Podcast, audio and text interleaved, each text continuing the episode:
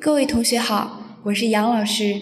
今天呢，杨老师给大家带来关于春节贴春联的国学小故事。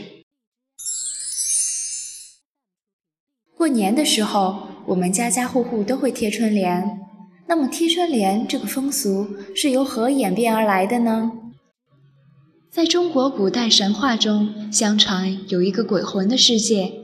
当中呢，有一座山，山上有一棵覆盖三千里的大桃树，树梢上有一只金鸡。每当清晨金鸡长鸣的时候，夜晚出去游荡的鬼魂必须赶回鬼城。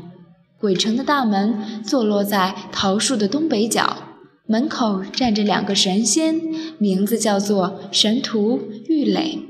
如果鬼魂在夜间做了坏事，神荼郁垒就会立刻发现并捉住他们，用绳子将他捆起来。所以天下的鬼魂都害怕神荼郁垒。民间呢，就用桃木刻成他们的模样，放在自家门口，以驱害辟邪。后来人们干脆在桃木板上刻上神荼郁垒的名字，认为这样做可以镇邪去害。这种桃木板后来就被人叫做桃符。到了宋代呢，人们便开始在桃木板上写对联。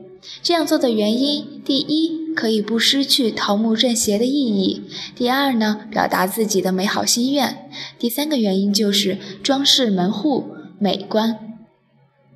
为了祈求一家的福寿安康，一些地方的人们还保留着贴门神的习惯。据说大门上贴上两位门神，一切妖魔鬼怪都会望而生畏。在民间，门神是正义和武力的象征。古人认为，相貌出奇的人往往具有神奇的秉性和不凡的本领。他们心地正直善良，捉鬼擒魔是他们的天性和责任。